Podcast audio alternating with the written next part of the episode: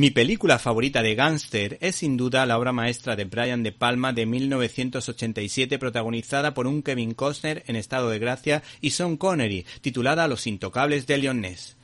En cuanto a actores que mejor encajan en este tipo de películas, se encuentran Robert De Niro, Andy García, Al Pacino o, por ejemplo, Warren Beatty, un actor que puede que esté encasillado en este género, pero que los papeles le vienen como anillo al dedo. Acuérdense de la excelente Bonnie and Clyde, Bugsy o Dick Tracy, ese detective con gabardina amarilla diseñada por el dibujante y guionista Chester Gould, varios años después de su creación, concretamente en 1931. Un autor que fue el primero en mostrar la labor de la policía científica, que es una de las señales de distinción de un policía.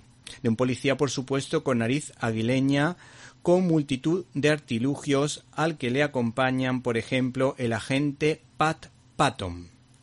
Hay que decir que la editorial Dolmen pues ha sacado a la palestra Dick Tracy Flatop el asesino. Eh, Tracy es una especie de juego de palabras que podría traducirse como el que sigue la pista, que está enamorado de Tess y que jura venganza por la muerte de su suegro. Y hay que decir que ¿Te está gustando este episodio?